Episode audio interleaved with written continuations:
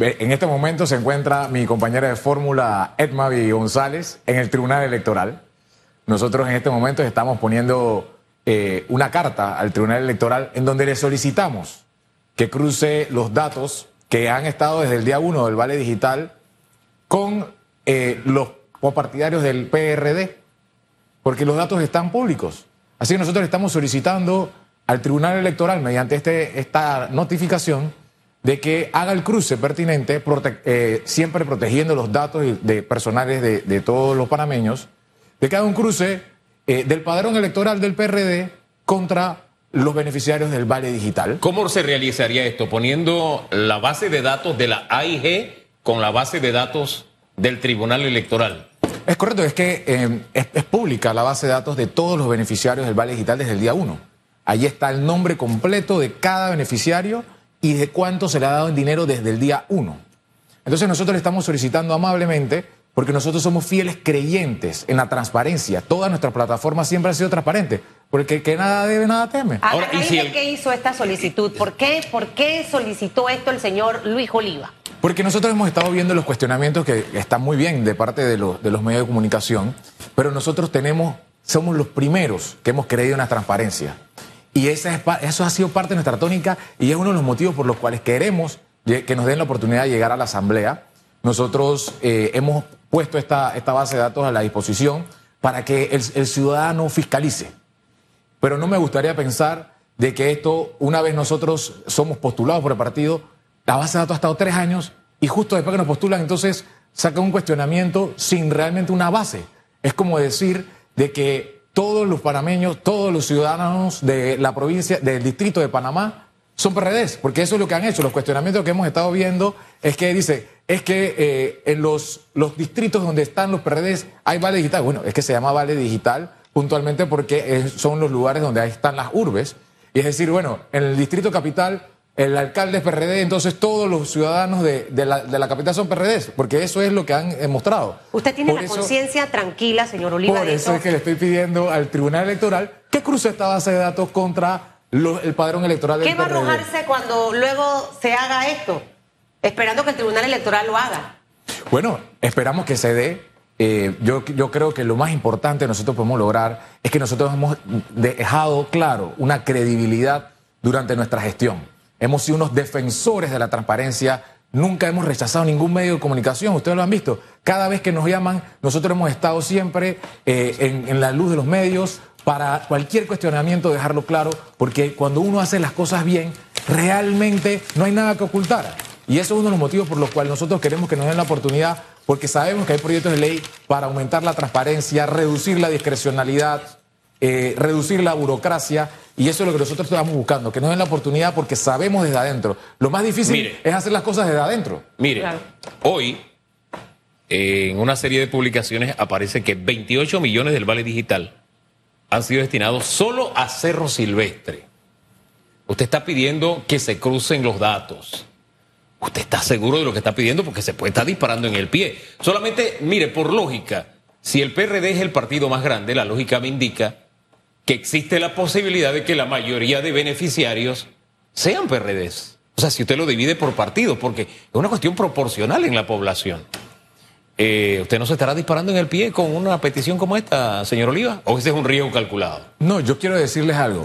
Nosotros como, yo como ex administrador de la IG, no existió nunca discrecionalidad en la distribución del vale digital. Y por eso tengo la confianza de lo que estoy diciendo que salga el resultado que tenga que salir, porque no existía, mucha gente piensa que existía un botón donde tú metías a las personas y, entraban al Vale Digital. Esto pasaba por un proceso en donde eh, pasaba, se cruzaba con la base de datos si esta persona era funcionario del gobierno, si trabajaba en la, eh, en la empresa privada, si era un trabajador suspendido. Y empecé, y recordemos de que gran parte de los fondos que se destinaron al Vale Digital eran para trabajadores suspendidos. No podemos perder la perspectiva de que esto es algo que se llegó a un consenso desde la Asamblea de Diputados, que fue eh, consensuado con la empresa privada para ayudar a que ellas no, eh, eh, no se perdieran más trabajos y que las personas no fueran despedidas. Entonces, no perdamos de perspectiva de que realmente el Vale Digital nace para los trabajadores suspendidos. Ahora bien, usted también ha tomado en cuenta que por lo menos Leandro Ávila, que también, eh, a propósito de su circuito también, no va a ser contendiente suyo,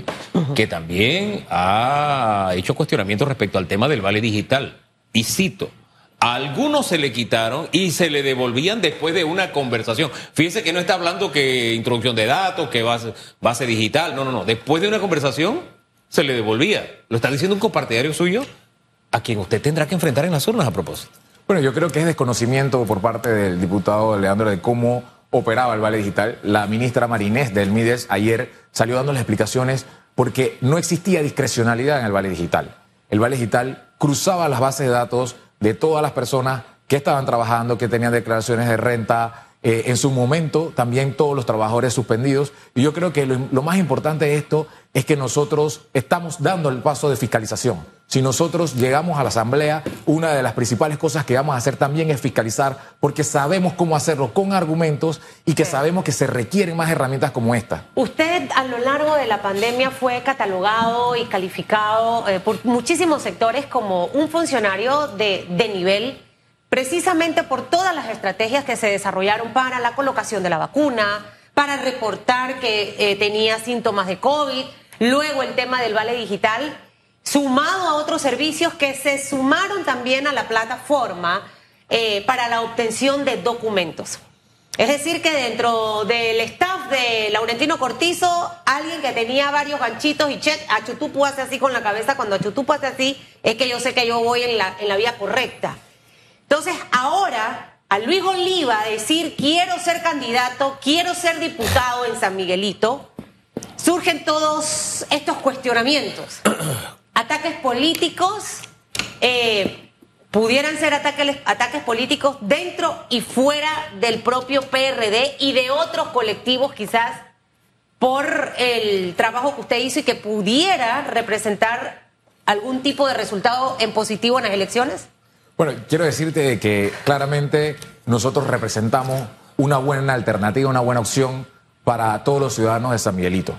Y yo creo que los adversarios políticos lo han visto y desde el día que he sido postulado, imagínate, si, si estuvo tres años esta base de datos disponible, eh, ¿por qué casualmente en el momento en que somos postulados entonces vienen a hacer los cuestionamientos y cuestionamientos Ataques políticos. Sin, fundamentos. Yo, soy, yo, yo quisiera decirle a la gente que vamos a hacer una política diferente. Yo quisiera que en el futuro una persona me preguntara, ¿cómo tú te ves en el futuro? Y digo, yo quisiera que me llamaran el caballero de la política, porque nosotros venimos a construir, porque nosotros venimos a trabajar y a demostrar con hechos, como lo hicimos cuando fuimos administradores, cuando trabajamos en el gobierno. Lo más difícil no es estar afuera, lo más difícil es demostrar desde adentro.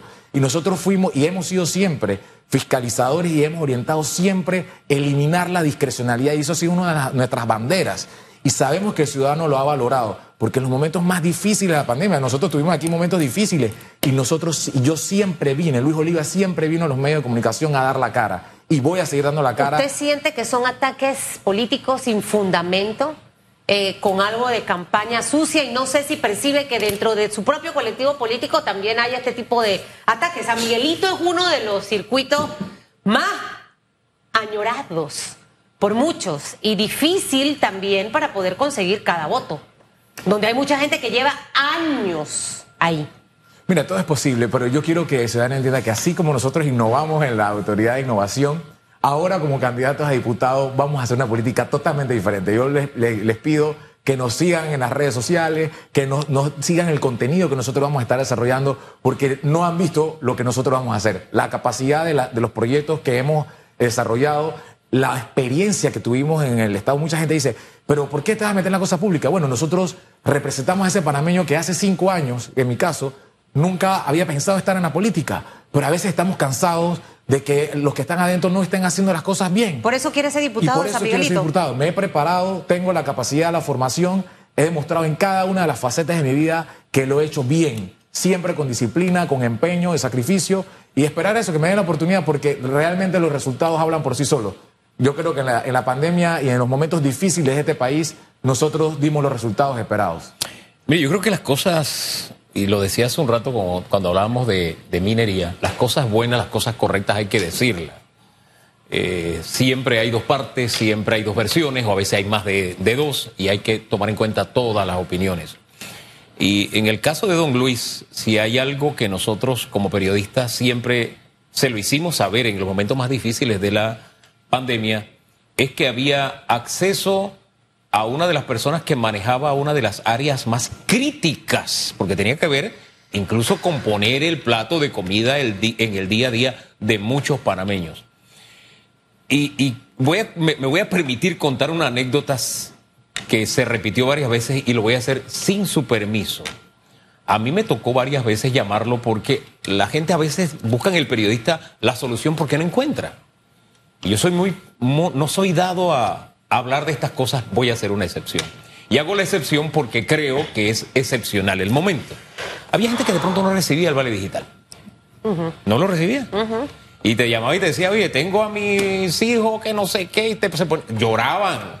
Por eso a mí me duele cuando un dirigente dice, que vayan a buscar trabajo. Eso a mí me duele.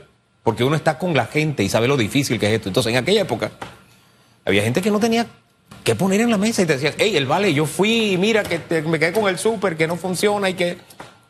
Y nos tomamos la libertad un par de veces de llamar a don Luis Oliva. Y sucedió lo siguiente. Primero siempre nos atendió. Y usted dirá, ah, porque es periodista. Sí, nos atendió, pero hubo ocasiones que decía, hey, es que él ya no puede usar el vale digital por X, Y, Z razón. O sea, que si él se hubiera querido congraciar con el periodista, le hubiera dicho, hey. Vamos a meterlo, hombre. Vamos a meterlo, no hay ningún problema. no, sé si le transmito claramente. Porque a veces eso nos ha pasado cuando uno trata de ser un amable componedor. Entonces uno le dice a la persona, oye, yo no te estoy diciendo que violes la ley, lo que te estoy pidiendo es tal y tal cosa. ¿Me explico? Y yo hago pública esta, esta, esta vivencia con. A quien no conozco, yo, yo no, personalmente, o sea, no somos amigos, no nos une una amistad, no tenemos una relación, yo lo conozco como fuente nada más. Pero como fuente sí puedo contar esa anécdota. Porque alguien que quiere de pronto congraciarse viene y te dice, hey, tranquilo, dile que yo le arreglo eso. Tú tranquilo. No, no, no. Hubo muchas ocasiones en que dijo, hey, es que él ya no puede por X, te decía los argumentos. O sabes qué, hubo ocasiones en que había gente que trataba de pescar en el río revuelto. Ya había usado el vale y te decía, ay, que no tengo en el vale. Cuando, cuando iba a la consulta, no es que ya lo usó el vale y lo usó en el supermercado tal y usó tanto y compró tales cosas. Así era la información que se manejaba en ese momento. Lo cuento solamente como una anécdota para dejarla allí sobre, sobre la mesa, don Luis Oliva. Muchas gracias, Hugo. Y decirte que así hemos sido nosotros, ha sido la cultura, no solo con los periodistas, también con los ciudadanos. Nosotros, a, toda la, ciudadanía que nos escribe, hay personas que me, escriben y ni siquiera yo, yo sé quiénes son, pero les respondemos. Y esa es una de las cosas que me ha motivado a poder seguir sirviendo, que me den la oportunidad de demostrar con hechos que nosotros vamos a hacer una política diferente y espero que eh, nosotros nos escuchen, que traiga, esperen que traigamos las propuestas. El caballero de la política, ¿cómo se es? Es como el caballero de la salsa. Yo tuve la oportunidad de entrevistar a Gilberto Santa Rosa y realmente es un caballero, 100%. O sea, todo, todo, cómo te saluda, cómo te abraza, cómo, cómo se expresa, ¿no? Eh, y hoy en día en la política hay muchísima ausencia de caballeros y damas en la política. ¿Cómo lograr esto y cómo llevar esa experiencia suya a nivel de tecnología? Porque obviamente usted es un bravo de Boston en temas tecnológicos. ¿Cómo traducir todo eso en beneficio de un distrito como es San Miguelito, que tiene muchísimas necesidades, ha crecido desordenadamente, el tema de la inseguridad, el tema de la falta de oportunidades de empleo, eh, proyectos del teleférico que si viene, que si no viene, o sea, tantas cosas, como yo amarro lo tecnológico, que ayer usted es un crack, a todo ese aspecto más humano, más social, y mantenerse como el caballero de la política cuando sus compañeros, hasta de su propio colectivo político, van a ser duros, Dios. Por eso que yo le hago caso a mi mamá y que muértete la lengua. yo, bueno, decirte, Susan, de que nosotros utilizamos estadísticas. Lo que acaba de decir, la falta de oportunidades de empleo es una de las cosas que más aquejan al ciudadano de San Miguelito. El costo de la vida, el costo de los medicamentos, son cosas que nosotros estamos trabajando. Y te puedo decir, nosotros hemos trabajado en la mesa de medicamentos, hemos dado nuestros aportes, eh, desarrollamos en su momento el Medicap para que las personas pudieran saber eh, si había un medicamento eh, en la caja de seguro social, si existía cuál era el medicamento más barato en la farmacia más cercana donde se encontraba. Y también decirle al ciudadano de San Miguelito de que nosotros estamos levantando proyectos para permitir de que se haya una inclusión económica, una inclusión financiera del ciudadano de San Miguelito. Tenemos un proyecto eh, que se llama Economía Circular, en donde vamos a utilizar todo ese problema que tenemos a veces de reciclaje que tenemos en San Miguelito, cómo eso puede generar nuevos empleos y cómo eso también puede reactivar esa economía que hay en San Miguelito, porque San Miguelito, lastimosamente, eh, por, por, cómo está eh, conformado, carece de, de industrias y realmente lo que nosotros tenemos es que innovar en cómo vamos a hacer una economía diferente. ¿Y por qué no incursionar en una economía del reciclaje, una economía que permita eh, generar nuevos empleos? ¿Usted está en alguna dupleta, combo? O sea, se lo pregunto porque ya por ahí me acaba de escribir Calito Chaverra y que Luis Oliva es de los míos. Yo, ajá, entonces espérate, Calito Chaverra, eh, Pineda, Leandro, porque hay varias figuras, ¿no? O sea, ¿en qué equipo de trabajo usted está? Bueno, primero decirte que mi compañera de fórmula, porque no le llamo suplente, okay. es mi compañera de fórmula. Me encanta eso, otro ganchito. Mi compañera de fórmula es una mujer joven, Edma González, 30 años, muy bien preparada, eh, es una de las propulsoras de la ley de juventud, cree en la equidad. Y, quiero decirte que eh, mucha gente me decía, oye, eh, ¿por, ¿por, qué estás eligiendo a Edmavi? Yo le digo, porque Edmavi representa los valores y principios que yo quiero que las mujeres en San Miguelito se vean identificadas. Y eso es parte de lo que nosotros queremos. Y decirte de que todos aquellos ciudadanos buenos que quieran trabajar y demostrar eh, que vamos a hacer las cosas diferentes están invitados a trabajar en el equipo de Luis Oliva y, y aparte de Emma, ¿con quién? ¿Pineda o Leandro o no sé quién es el otro de San Miguelito? ¿Del PRD? Fuerte así. Usted, Hugo, bueno, le estoy preguntando a usted. Bueno, no, que te contesté. Bueno, te puede decir la papeleta de, del PRD, ahora que ya, ya está en firme. Eh, está el diputado Pineda, está el diputado Leandro, está el, el señor José Ruilova. Pero usted está eh, solito. Pero nosotros estamos trabajando con todos los panameños okay. que quieran hacer las cosas bien. Eso es lo que nosotros vamos a hacer con mis eh, colegas del partido. Los que quieran hacer las cosas bien, vamos a trabajar con ellos. Con los que quieran trabajar por nuestra gente de San Miguelito, lo vamos a hacer. Eh, San Miguelito es un distrito muy especial, muy especial. Ya no tiene el calificativo de distrito especial con que nació, al igual que Renacimiento, y que nacieron para la misma fecha y con el mismo objetivo, para que fueran atendidos de una forma especial, pero ha heredado una condición muy especial. Hay zonas donde, hombre, la seguridad es tan frágil que para moverse algunos diputados necesitan tener muy buena comunicación. Mire, lo voy a decir de una forma elegante. Necesitan tener una muy buena comunicación con las bandas de las áreas, ¿no? Pero también San Miguelito eh, ha crecido en otra zona donde, donde hay profesionales de clase media, media, media alta. Eh, lamentablemente en, en, esas zonas difíciles prevalecen la política del que hay para mí. El clientelismo rampante, vulgar, es una porque al final se trafica con la necesidad de la gente. Y eso es doloroso porque es un, un, un, círculo interminable de pobreza. El clientelismo genera eso es una fábrica de más pobreza. Pero está ese otro San Miguelito. Lo que quiero saber es a cuál de los San Miguelitos se va a dirigir usted y qué herramientas de mire lo voy a decir elegantemente también qué herramientas de convicción va a utilizar usted a ese San Miguelito con el que se va a tratar de identificar? Bueno, Hugo, yo creo que hay un solo San Miguelito. Eh, yo quiero caminar los nueve corregimientos y lo vamos a hacer. Pero quiero decirte también que parte de los planes es que hay que trabajar con la empresa privada. Hay que generar nuevas oportunidades. Y eso es una de las cosas que ya nosotros hemos estado haciendo, hablando con los empresarios del área, entendiendo las dificultades que hay. Y una de las cosas que hay es que hay que preparar y formar al, ciudadano de San Miguelito, a ese que probablemente tiene que ir eh, a ver cómo resuelve el día porque no tiene un trabajo, pero probablemente necesita nuevas eh, competencias. Estamos hablando de que para el 2030 probablemente el 60% de las profesiones aún no existen.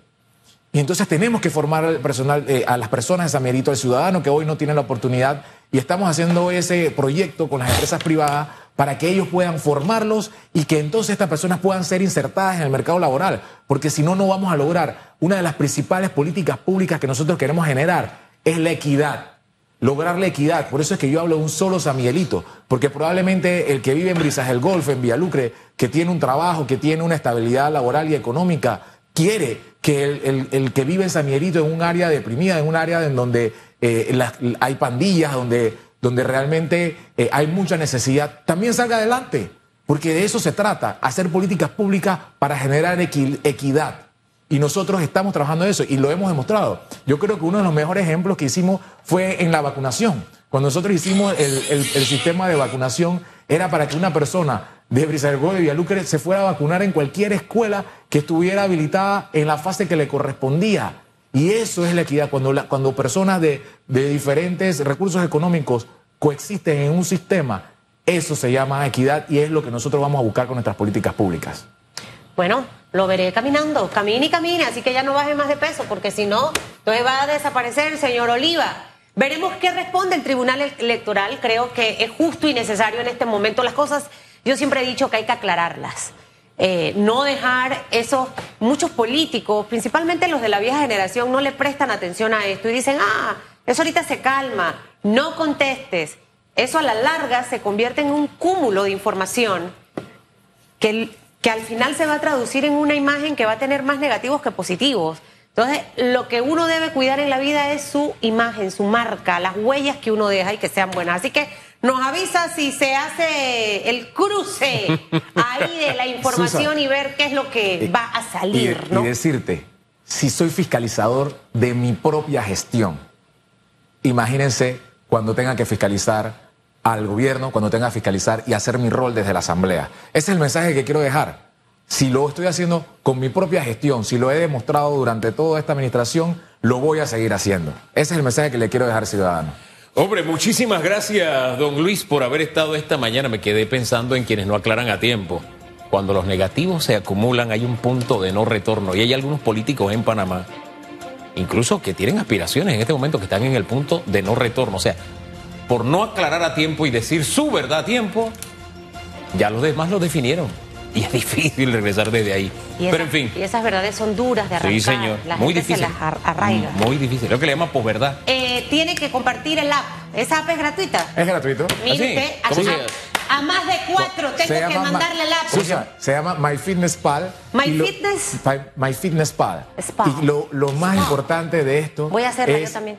Realmente identificar cuántas calorías y cuánta grasa tienen los alimentos. Si hay personas que dicen, yo tengo buena fuerza de voluntad, soy disciplinado, pero muchas veces ¿Y no hace sabemos. ejercicio también? Sí, y hace mucho ejercicio. Pero lo más interesante es que ¿Pesas o corría? las dos. Eso. Hacer deporte, pero lo más importante no es eso, sino de que te motiva a hacer ejercicio porque todas las calorías que quemas te permiten entonces poder comerlas. Y esa es la clave. Bueno, Hombre, sabe que me yo me, yo me manejaba así precisamente, pero en estos meses la ansiedad y el tener mucho trabajo, en mi caso, hace que, que coma demasiado, como una vaca prácticamente. Yo me traduzco a ese escenario. Yo- Son yo- las yo no veo 8.40, eso, de tengo que bajar ¿Cuánto? 28 libras. Santo, no, hombre, sea 8.40 seria. minutos de la mañana, No, nos vamos. Fama mía. Falló.